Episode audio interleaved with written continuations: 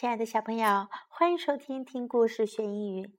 今天这次老师要为你讲的是《Frisky and the Cat》。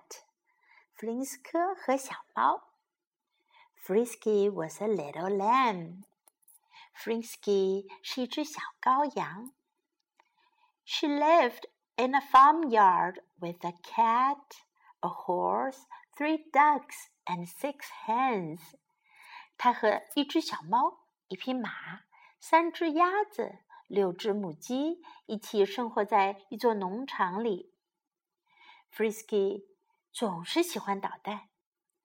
有一天，Frisky 想找小猫玩儿，可是小猫在墙头上睡得正香呢。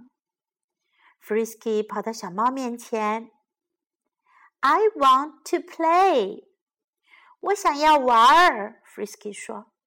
滋！小猫哼哼着，打着呼噜。Frisky 又跳到墙上。I want to play。我想要玩儿。小猫被吵醒了，很生气。But I don't want to play。可是我不想玩儿。小猫跑进了鸡棚里。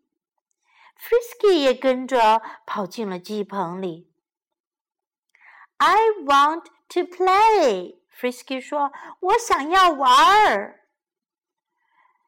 But I don't want to play. 小猫说：“可我不想玩儿。”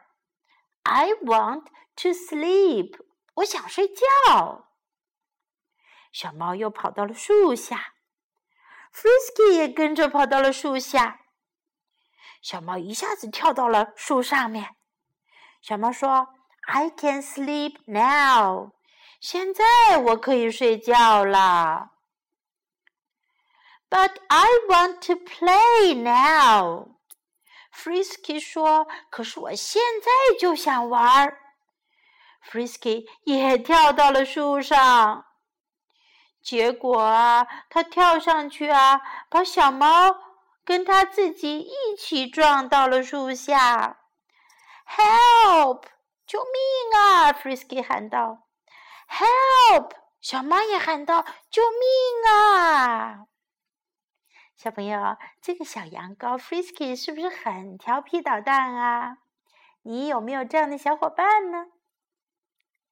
今天这个故事当中，我们学到了说我想要做什么事的说法。I want to. I want to play. 我想要玩儿。I want to play. I want to play. 我想要跟你玩儿。I want to play with you. I want to play with you. I want to play with you. 我想要睡觉。 I want to sleep. I want to sleep. I want to sleep. 如果想要说我不想做什么，我们就可以说 I don't want to. I don't want to. I don't want to play. 我不想玩。I don't want to play. 我不想玩。 I don't want to play。我不想玩。如果小朋友们想要说“我想要听故事”，你就可以说 “I want to listen to a story”。I want to listen to a story. I want to listen to a story. 小朋友们，这个句型非常有用，请你一定要记住哦。I want to. I don't want to. 我想要和我不想要。